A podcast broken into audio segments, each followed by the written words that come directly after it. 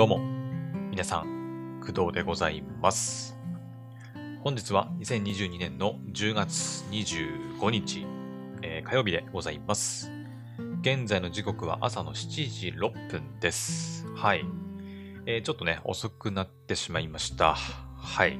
で、えー今日の本題は、えアニメの感想をやっていくんですけど、その前にね、一つ、あの、まあ、一応ね、連絡しておこうというか、報告しておこうかなと思いまして、えっ、とですね、まあ、今日ちょっとね、寝坊したにした原因でもあるんですけど、あの、私ですね、まあ、前々からこのクドラジでも喋ってるように、えー潰瘍性大腸炎というね、えー大腸の、まあ、難病を、えー患っております。はい。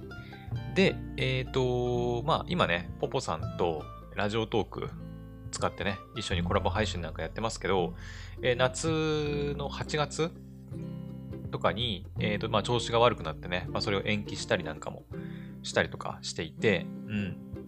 まあ、調子がね、良かったり、良くなかったりっていうのを結構繰り返してるんですよね。はい。で、潰瘍性大腸炎自体はもうかれこれね、かかかかったっていうか、その、病気病気っていうか、その、感染症みたいなものではないので、うん、難病だから、まあ、なんだろう、治ることがないというか、今んとこね、かい、えっと、ななんだ、えっ、と、適切な、適切なって言ったらあれか、うん、完治するね、治療法がまあ見つかってなくて、うん、これだっていう治療法がね、見つかってない病気だから、まあ、難病ではあるんですけど、まあ、かれこれもう、何年だえっ、とね、多分ね、23くらい。だから、かれこれ5年、6年ぐらいになるのかな？うん。5年、6年くらい前からね、もうずっと潰瘍性大腸炎になって、えーで、まあ治ったり、ね、まあ、再燃したりっていうのを繰り返してきていて、で、去年かな？去年のちょうど大晦日のほんとね、12月30日ぐらいに、まあ、病院に行きまして、調子が悪くて。うん。うん、だから約1年、1年前いかないか、10ヶ月ぐらい前に、え病院に行って、まあ、調子が悪いよって言って先生にね。で、そこからまたね、ステロイド飲み始めたりとか、はい。まあ、今年の夏なんかは、あの、ヒュミラっていうね、皮下注射の注射を、ま試したりしながらね、あの、治ったり、再燃したりを繰り返してきたわけですけど、えっ、と、ここに来てですね、また調子が悪くなりました。はい。あの、まあ、ずっとね、ここ最近は言ってなかったと思うんですけど、うん。最後に、潰瘍性大腸炎の話したのいつだったかな？この前あれか、あのー潰瘍性大腸炎をテーマにした、えー働く細胞の漫画の話はね、確かした気がするんですけど、うん。まあ、その時にもね、私が潰瘍性大腸炎であるっていう話はしました。はい。まあ、散々ね、クドラジでも喋ってるんで、まあ、知ってる方も多いかとは思うんですけど、まあ、改めてね、はい。ちょっと私が潰瘍性大腸炎であるということをちょっとね、お伝えして、で、今ね、はい、調子が悪いということをお伝えしました。うーん、調子悪いんですよ。うーん。まあ、あの、実は言ってないだけで、ここ1ヶ月、2ヶ月くらいは、あ、1ヶ月、2ヶ月は言い過ぎだな。1ヶ月くらいは、あのなんだろうな、調子がいいっていうえるほど良くはないんだけど、かといって調子悪いかって言われると、そこまででもないっていう、なんかちょっとね、微妙なラインだったんだよね。うん。あの、ま、薬もね、飲み続けていて、で、だだんだんとね、こう、ステロイドとか、あの、量を減らしていってるので、まあ、徐々にこう、症状がね、またこう、出始めるっていうのは、まあ、考えられるんだけど、あの、なんだろうね、減らしていってはいるんだけど、てか最初の頃からそうかな。最初の頃から、なんか、うーん、調子がもう、全回復みたいな。あの、うん、なん、なんて言うんだっけな。えー寛解状態か。あの、再燃の反対、寛解状態。症状が落ち着いてる状態のことを寛解状態って言ったりするんですけど、まあ、その状態が、まあ、維持できていればいいんですけど、その状態の期間が結構短くて、うん。ステロイドをね、5錠、ん ?5 錠からだったかな ?6 錠からだったかな？うん、6錠とか飲み始めた時は、なんかね、スッてやっぱ収まるんですけど、うん。なんだけど、やっぱそれがね、徐々にこう減っていって、5、6から4だったか。6、4、3、2、1、0.5、0っていう形で減っていくんですけど、確か。で今はね、0.5飲んでる状態です。ステロイドはね。それに加えて、えっ、と、ゼリアンツっていうね、あの、まあ、1個、1錠2000円ぐらいするね、あの、高い薬があるんですけど、まあ、それを飲んだりしていて、まあ、治療している段階なんですけど、まあ、あまりよろしくないと、状態がね。うん。まあ、だから、かなりね、微妙な状態だったんで、うん、かなりひどい時になると、やっぱり仕事に影響が出始めたりとか、うん、もう普段生活しててもね、あの、まあ、常にもう1時間、もう1時間2時間ぐらいに1回はトイレに行くみたいな、うん、そんな状態がね、続いたりとかするんですけど、そこまでではないんですよ。うん。今も。はい。今もそこまでではなくて、まあ、この前なんかはね、めちゃくちゃお腹痛くなっちゃって、うん、もう痛みがすごくて、もう仕事なんかしてられねえよみたいな状態で、もう夜も眠れなくて、みたいな。うん。で、ご飯食べるとお腹痛くなるから、ご飯もまともに食べれなくてっていう状態だったんで、まあ、だいぶひどかったと思うんですけど、今はね、痛みは全然なくて、うん。痛みは全然ないんですけど、でもなんか調子悪いなっていう。うん。ご飯食べれば、まあちょっとすぐにトイレ行きたくなったりとか。でもそれを行けば、まあしばらくはちょっとこう落ち着いて、ね、トイレ行かなくても済んだりとか。うん。なので、まあ大丈夫かなって思ってたんですよ。で、ちなみに来週ね、病院行く予定だったんですね。11月の2日だったかな。えーっとね、来週の木、ん？水曜日か木曜日。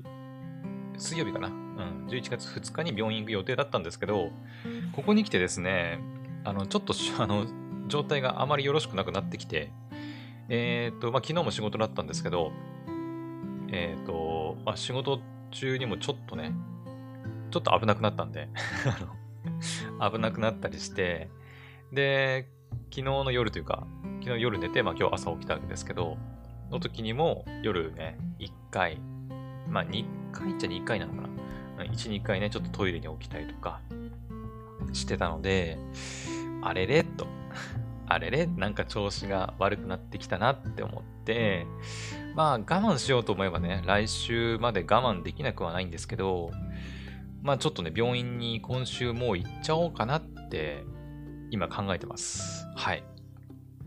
まあ、なので、ちょっとね、あの病院行くってなると、病院行く日はまあ1日だし、丸1日、ほぼ、多分ね、検査も含めて丸1日だし、で、翌日はね、薬もらいに行ったりとかもしなきゃいけないから、それを考えると、まあ、今週ね、まあえー今日で仕事が今週で終わりなんですけど、まあ、水、木、金、土、日と時間はあるっちゃあるんですけど、うち2日ぐらいは、もしかしたらね、ちょっと潰れてしまう可能性があるということで、ゲーム実況とかも、もしかしたらできなくなる可能性があると。いうことでね、あの、めちゃくちゃ迷ってる。せっかくのね、あの、休みというか、ね、自由にできる時間がね、ある週なのに、病院に行ってしまうとね、ちょっと潰れてしまうんで、ちょっとうーんって思ってるんですけど、まあでもこの悪い状態をね、一週間我慢するっていうのも、まあ大変っちゃ大変なんですよね。うん。やっぱ最優先はね、やっぱ体っていうか、健康第一だと思うので、まあ行かなきゃいけないっていうか、行った方がいいってことは分かってるんだけど、ちょっとやっぱりめんどくさいなって思ったりしてます。はい。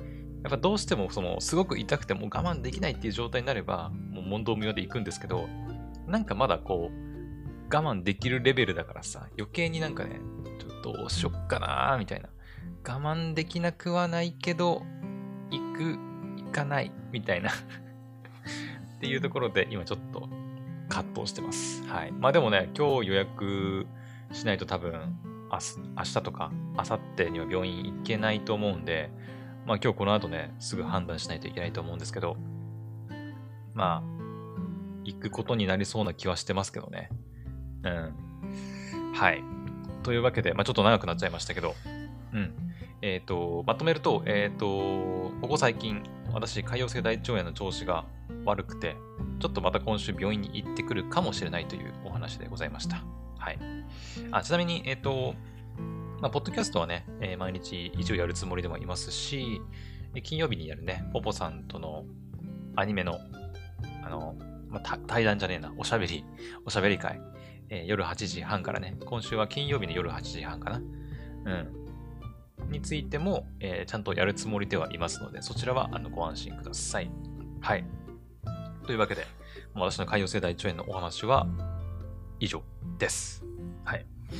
OK。では、ちょっとな、あの、前振りがね、長くなっちゃったんですけど、えっ、ー、と、まあ、せっかくだしね、えっ、ー、と、アニメの感想やっていきましょう。はい。アニメの話を聞きに来た人はね、いきなり海洋世代長炎の話されて、あの、なんじゃこれってなるかもしれないんだけど申し訳ないね。はい。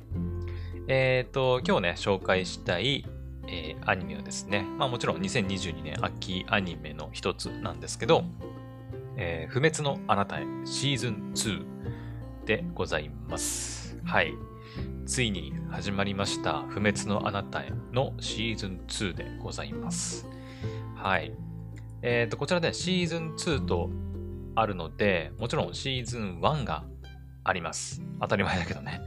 何当たり前のこと言ってんだって感じだけど。うん。え、シーズン1が入ってたのがね、いつだったかな？えっ、とね、シーズン1のアニメが入ってたのは2021年ですね。うん。1年くらい前なのかな？ちょっとどうだったかな？ちょっと待ってね。調べてみるわ。不滅のあなたへ。えー、っと、不滅のあなたへ。ちょっと待って。いつから入ってたんだ？えー、オンウェアを見ればいいのかな、VOD とかかな今一応ね、シーズン1とシーズン2のアニメ公式サイト両方開いてるんですけど、うーん、あれ。特に書いてないな。うん。まあいいか。とりあえず、まあ1年くらい前に入ってたのが、え不滅のあなたへのシーズン1ですね。はい。で、その続きがまあシーズン2です。はい。だから、あの、シーズン1をまだ見てない人は、さすがにね、シーズン2いきなり見ても、あの、何にもわからないと思うんで、うん、ぜひね、シーズン1から見ることをお勧めします。はい。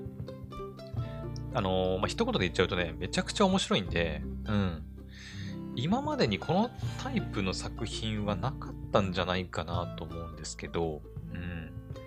やっぱりさ、あのー、まあ、これだけね、アニメの作品の数が多いと、なんかこういうジャンルって言えるんだけど、なんかラブコメとかさ、あの、異世界転生ものとか、チート主人公がとかさ、ね、ちょっとエッチな要素があってとかって言えるんだけど、あの、このね、不滅のあなたに関しては、どういうジャンルと言っていいかが、まあ、いまいちよくわからない。うん。なんか、オンリーワンな感じはしますね。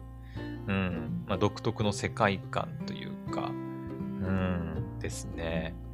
でもね、やっぱ面白いんですよね。うん。えっ、ー、と、テレビの放送がね、これ NHK で行われているんですけど、そう。あの、NHK なんですよ。そう。まあ、あの、NHK に対しては、まあ、いろいろ思うところは私はありますけど、NHK そのものに対してはね。うん。ただ NHK が取り上げるアニメに関しては、やはりね、それなりの、あの、面白さがやっぱりあるなというふうには感じてますね。まあ前にラブライブがね、あの放送されたりとかしてましたけど、ね、その時はまあ NHK でラブライブやるのとかね、思ったりしましたけどね。うん。まあこれ以外にもやっぱり NHK のアニメってね、なんか、なんだっけ NHK でやってたアニメとかって。うーん、パッと出てくるといえば、えー、昔かな？昔なんかサバイブっていうアニメが見てた気がするんだけど、ね、NHK のアニメ。あとはあれか？この前ネットフリックスでさ、映画やってた、ああれだ、電脳コイル。そう、電脳コイルも確か NHK でやってたんじゃなかったっけ？当時。違ったかな？ね。で、その監督のね、最新作映画がネットフリックスでね、うん、地球外少年少女だったがね、あの、映画、ネットフリで入ったりしてましたけど、まあそんな感じで本当に、やっぱ NHK が取り上げるアニメ作品って、やっぱ一定のクオリティが保証されてる感は、やっぱね、あるんですよね。うん。まあだから、まあそういう意味でも、不滅のあなたはまだ見てないっていう人は、ぜひね、見てほしいなと思います。うん。まあ、漫画原作なので、まあ、漫画であの追っかけてもいいかなとは思いますけど、私はですね、あの、漫画は一切読んだことなくて、あの、アニメのね、あの、第1話からもう本当にずっと追いかけていて、で、やっとあの、1年越しぐらいなのかな、シーズン2が入って、1話をね、昨日見たという感じでございます。はい。構成がね、ちょっと不思不思議というか、他にもやっぱない感じになってて、これね、ファーストシーズンがね、全部で20話なんですよ。20話。うん。あの、2クールにしては少ない。けど、1クールにしては多いっていう、ちょっと微妙なね、話数で終わってるんですよね。うん。普通、1クールで構成するって言ったら、まあ、12、3話で終わるのが、まあ、大体、他のアニメだと普通なんですけど、あのー、20話なんですよ。確かまあでも、12、3話で、ちょっと区切りがつくといえば、つくんですけど、そう。そこからね、あの、終わらずに、2クール目に入る感じなんですよね。ファーストシーズンは。だから、あ、これ2クールやるんかって思ってたら、あの、まさかのまさかで20話で終わるっていうね。えーみたいな 残り5話ぐらいどこ行ったんみたいなね、感じで終わっちゃって。うん。で、なんか、確かファーストシーズンの終わりぐらいに、えっ、ー、と、なんかセカンドシーズン入るみたいなこと言ってたんじゃなかったっけな？違ったかな？うん。あ、これ続くんだっていう風になんか納得したような記憶がありますけどね。はい。うん、ちょっと構成がね、不思議なんで、今回のセカンドシーズンももしかしたら20話くらいになるのかなと予想してますけどね。うん。はい。うーん、まあそうだね。あとは、あ、一応その、その不滅のあなたへが、まあ、どんな作品なのかっていう話も一応しておこうかね。うん、まあ、なるべくネタバレは避けたいんですけど、うん、一応ね、あの見たことがないっていう人が、まあ、ちょっと気になってるかもしれないんで、一応ね、ストーリーからイントロダクションで大丈夫かなうん。えー、じゃあ、イントロダクションをね、公式サイトのイントロダクションを読みながら、まあ少し軽く話していきましょう。えー、不死は最初地上に投げ込まれた Q だった。はい。これがね、まあ、その不滅のあなたへの、もう一番最初だったかな。うん。に出てくるセリフなんですよね。えっ、ー、とね、津田さんが演じる、津田健次郎さんが演じる、えー、観察者っていうね、あれはね、何なんだろう。あのー、まあ、いまいち正体もよくわかってないんですけど、うん。公式サイトとかにもね、不死を、不死っていうのはその主人公のことね。主人公のまあ男の子。まあ、男の子って言っていいのかな？うん、Q が主人公なんだよね。ちょっとわけわかんないよね。ま、見てもらうと、見てもらうとわかるんですけど、Q が、そのさっき言った、その、えっ、ー、とね、地上に投げ込まれた Q っていうのが主人公なんですよ。うん。で、その Q である不死を作り出し、まあ、その Q を観察している謎の存在っていうのが、まあ、観察者、CV 津田健次郎さんなんですよね。で、ちょっと意味わかんないかもしれないけど、まあ、とりあえずそれ置いといて、で、そう、Q なんですよ、主人公は。そう。それは初め Q だった、みたいなね、ナレーションから始まるんですよね。で、えっ、ー、と、持って、その Q には特殊な能力が、まあ、あって、えー、刺激を受けたものの姿へ変化できる能力っていうのと、死んでも再生できる能力っていう2つの能力を備えています。はい。まあ、これだけでもね、ちょっとね、ん？ってなるかもしれないんだけど、あのね、一番最初、そのね、Q は、あ、Q っていうのはその玉のことね、玉。さっきから Q、Q 言ってるけど、あの、玉ね、玉。野球の玉とか、サッカーの玉とかって言うと、ほんと玉。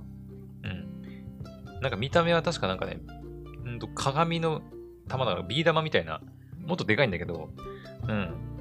水晶の玉みたいな感じで、それが地上にこうポーンって投げ込まれて、あの、意識も何にもないんだよ。ただの物体なんですよ、最初。うん。なんだけど、刺激を受けたものの姿へ変化できる能力と、死んでも再生できる能力っていうのを持ってる。そういう玉なんですよね。うん。まあ、作品では Q って言うんで、一応 Q って言いますけど、で、その9は最初、えっ、ー、と、石になります。石。石っていうのはそのその辺に転がってる本当に石ね。で、石に、えっ、ー、とね、くっつくんだっけな、最初ね。なんだっけな。ほんと第1話の話なんだけど、第1話にこう、ポトってくっついて、それで、えっ、ー、とね、石に変化できるようになるんだよね。うん。で、石に変化できるようになって、で、そこから、今度、狼に変身できるようになります。はい。石になったその球のところに、あのね、あの、力尽きた狼がね、こうバタって倒れるんだよね。確か。うん。それで、狼になることができるようになるんだよね。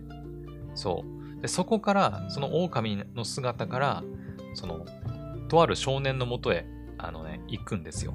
うん。で、その少年に、まあ、いろいろあって変身できるようになるんですよね。うん。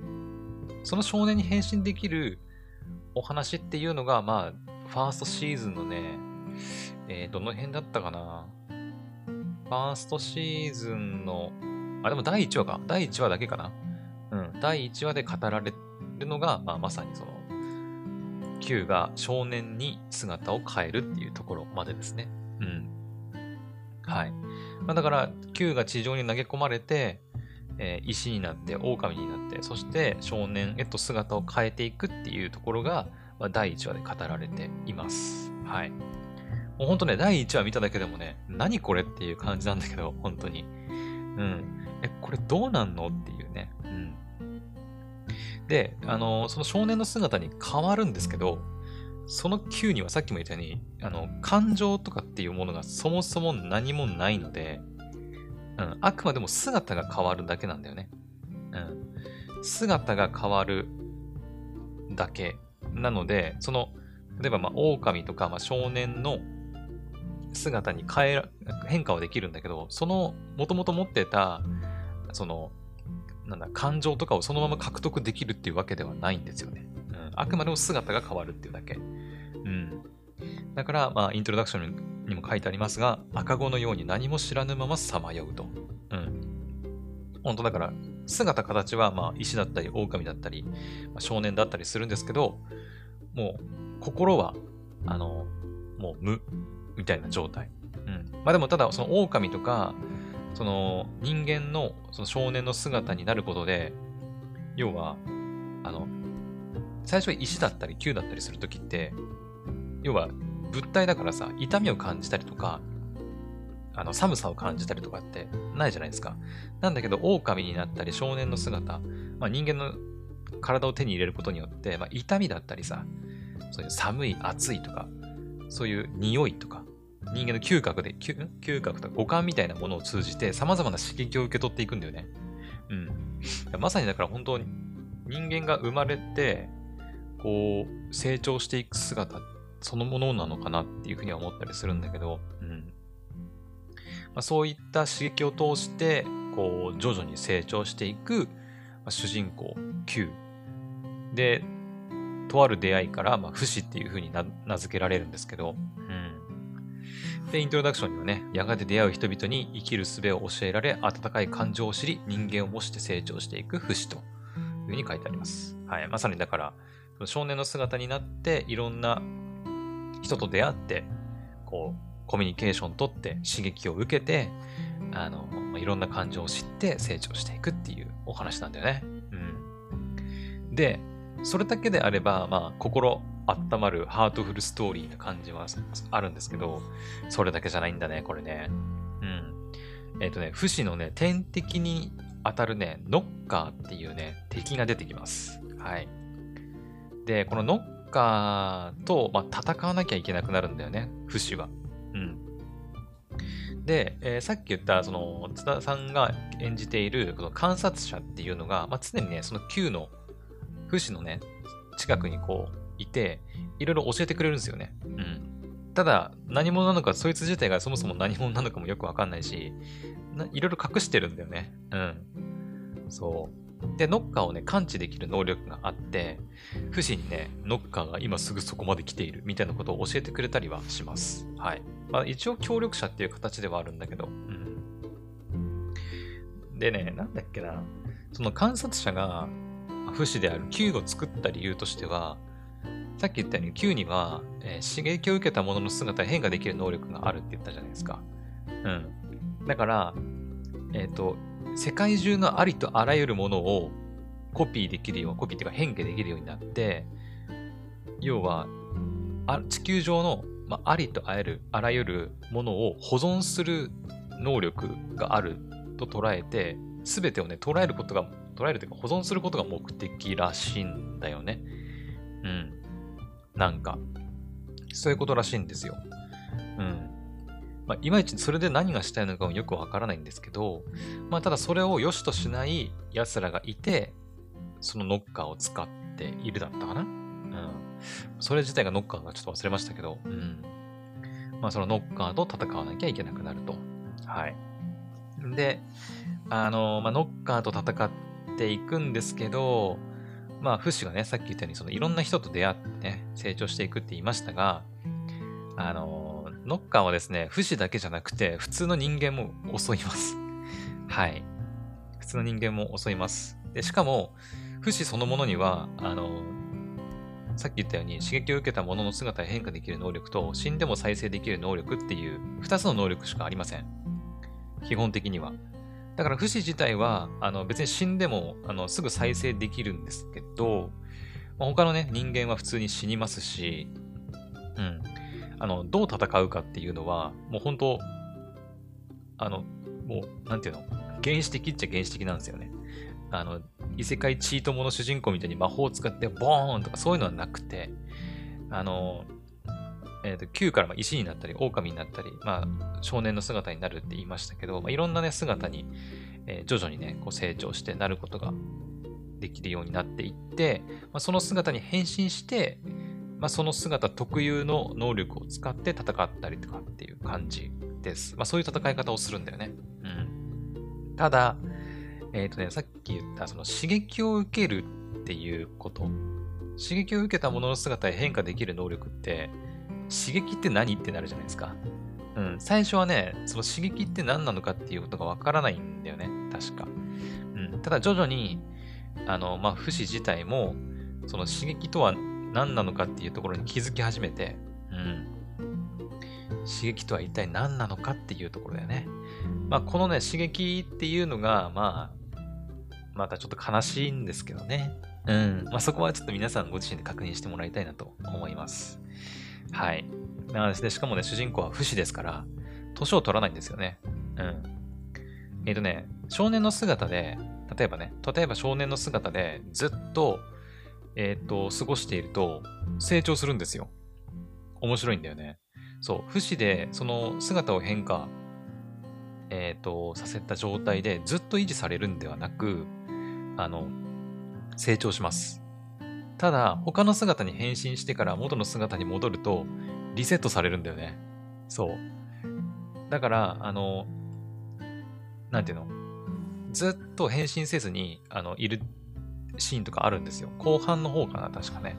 うん、ずっと変身せずに、なんか、おっさんみたいな、もう髭生えてジョリジョリみたいな状態になることがあるんですけど、なんだけど、そこからまた別のものに変身して元に戻ると、また元の少年の姿に戻ってるっていう。うん。まあ、そういう感じなんですよね。うん。まあだから本当にね、まあ不可思議な、まあ、お話ではあるんですけど、でも面白いんだよね。うん。はい。で、ノッカーとの壮絶な戦い、大切な人との別れ。うん。まあ、不死は、あ、不死はね、まあ、まあ、不滅のあなたへということで、まあ、不滅ですから、死にませんから。うん。人間は普通に年を取って死んでいきますし、まあ、ノッカーとの戦いで命を落としていく人もいますし、いろんなね、まあ、出会いと別れを繰り返していくっていうお話です。はい。痛みに耐えながら自分の生き方を選び取り、力強く生きる不死の永遠の旅を描くというのが、まあ、イントロダクションで書かれています。はい。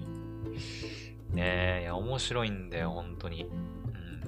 まあ、ボボさんもね、あの、見るって言ってたんで、多分、今週のラジオトークの話で、多分も、なんか盛り上がるというか、出てくるんじゃないかなと思うんですけど。うん。ボボさんはね、あの、なんだっけな、ファーストシーズンの後半っていうか最後の3話だけをね、見ずに取っておいてるらしい、確か。で、その3話を見て、その流れでそのままセカンドシーズンに行くって言ってましたね。うん。実際ね、あの、私もセカンドシーズン第1話見たんだけど、あのね、私は普通に、まあ、1年くらい前にもう全部見ちゃって、で、そのままの記憶の状態で、あの、ファあセカンドシーズン第1話見たんだけど、あの例のごとくね、やっぱね、忘れてます。完全に なんかキャラクターの名前とかいっぱい出てくるんですけど、あの、え、誰のことだっけ？みたいな。え、ちょっと待って、みたいな感じだったんで、あの、もしね、ファーストシーズンを見てから、ちょっとだいぶ時間経っちゃったなっていう人は、一応、セカンドシーズン見る前に、あの、ファーストシーズンとかセカンドシーズンの公式サイトのキャラクター一覧とか見ておくと、なんか、ああ、こんなキャラクターいたなっていう、あ、このキャラクターこんな名前だったわ、みたいなのは、ちょっと押さえておくと、セカンドシーズン見たときに、なんか、すぐスッと入ってくるんじゃないかなと思います。うん。あの、結構ね、あの、ファーストシーズンで出てきたキャラクター、出てきます。はい。ちょっとネタバレにもなるからあまり詳しいことは言えないですけど、出てきます。はい。なので、やっぱりね、キャラクターのことは、ファーストシーズンのキャラクターのことは、やっぱある程度押さえておいた方がいいなと思いました。私もね、あの、見ながら公式サイト一緒に見つつ、え、待って、その名前のキャラクター誰だっけって言って、ああ、はいはいはい、そっかそっかそっか、なるほど。ああ、この人がこの人に殺されてとか、あ、こいつ、これの、あれか、みたいな。ちょっと言えないんだけど、みたいな。そうそうそうそう。まあそういうのもあるので、うん。まあ今からね、ファーストシーズンを追っかけるっていう人は全然気にしなくていいとは思いますけど、もし私みたいにもう最後に見たの1年くらい前で忘れちゃったなっていう人は、軽く復習しておくといいかもしれないですね。うん。はい。まあ、そんな感じですかね。うん。ほんとね、第1話から面白かったですね。はい。というわけで、まあ、不滅のあなたへ、セカンド、あ、シーズン2の第1話を見た感想でございました。まあ、第1話、第1話の感想を見た感想、ん？第1話を見た感想っていうよりかは、まあ、ちょっとね、不滅のあなたへ、そのもののちょっと、ね、あの、不滅のあなたへってどんな作品みたいな話になりましたけど、うん。はい。ぜひ面白いので見てみてほしいなと思います。はい。OK。これで、でも、不滅のあなたへが紹介できたということは、もうでもだいぶ紹介できたんじゃないか残りは本当にね、えー、っと、カンコレとかアークナイツあたりじゃないかな。うん。アークナイツはちょっといつなのかもわかんないし、カンコレもまあ11月入ってからなんで、まあ、しばらくはまたね、アニメの、2022年秋アニメの感想はしばらくないかなとは思いますけどね。はい。まあ、ただちょっとね、私のお腹の調子が悪かったり ね、あと他の、まあ、アニメじゃなかったり、うん、ゲームとか、まあ、オリジナルアニメもありますけど、聞くアニメの話とかもね、ありますんで、はい。まあ、その辺の話もおいおいしていこうかなと思っております。はい。というわけで、えー、今回の配信はここまでにしたいと思います。それでは、また次の配信でお会いしましょう。バイバイ。